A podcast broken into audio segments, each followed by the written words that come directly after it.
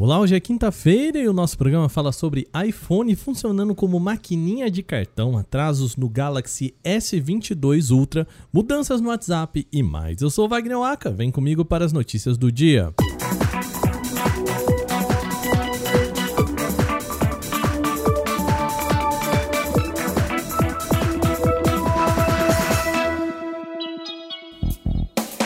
O iPhone pode passar a funcionar como maquininha de cartão sem precisar de acessórios para isso. Segundo um relatório da própria Apple, a empresa se prepara para transformar os seus celulares iOS em máquinas de cartão de débito e crédito. Isso seria possível graças à aquisição da MobiWave, uma startup especializada em pagamentos móveis.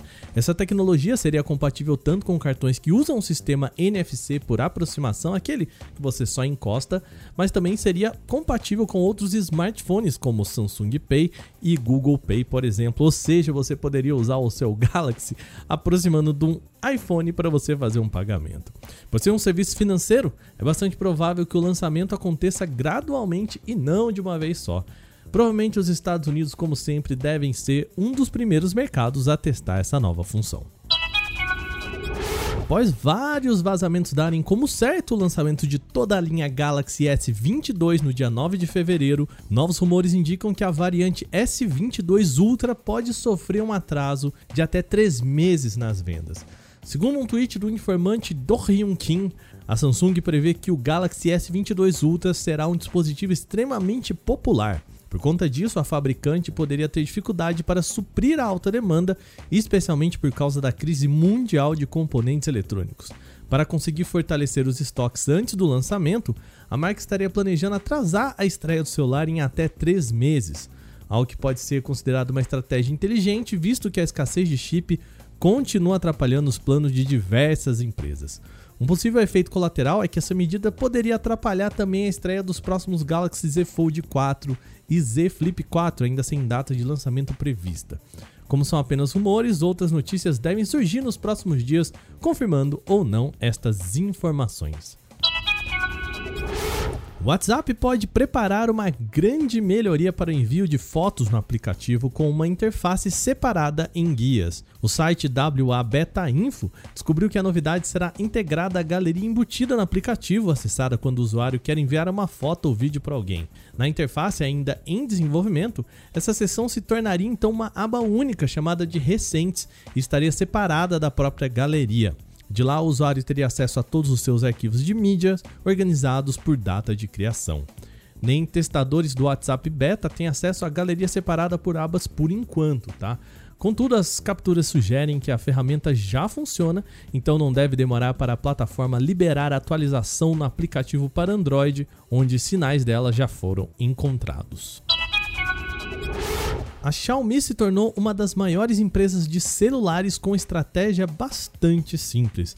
Ela lança aparelhos com várias faixas de preços e depois os reutiliza em diversos países usando apenas nomes diferentes. Isso está prestes a acontecer de novo, tá bom? Ao que tudo indica, o Poco M4 Pro 4G, o modelo pelo qual muita gente já estava ansiosa, pode só ser uma versão renomeada do anunciado Redmi Note 11S. A gente chegou a comentar sobre a linha Redmi Note 11 aqui no podcast. Um blog chinês descobriu que os dois aparelhos, então o M4 Pro e o Redmi Note 11S, compartilham o mesmo código de registro.